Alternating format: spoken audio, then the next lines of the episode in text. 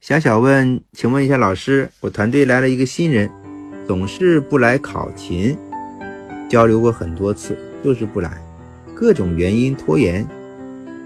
嗯，他为什么拖延呢？这个一定要和他，嗯，聊天聊到实质的内容。一个人不来出勤，他是不是不喜欢团队的氛围，或者是早会的内容太空洞？”或者是不喜欢同事，或者是他的家很远，时间上面浪费很多，精力上面不允许，嗯，等等等等，你不要把他的原因当做借口，要用心的倾听，要帮助他一个一个去解决，这才是最重要的。所以呀，管理团队像婆婆令一样。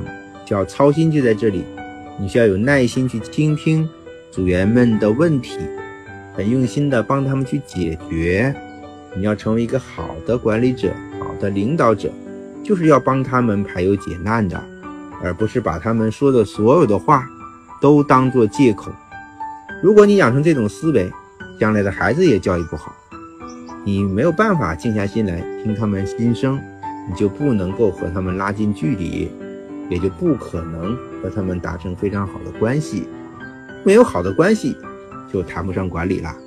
所以啊，管理不是资源，管理不是目标，管理的是人心，这点非常重要。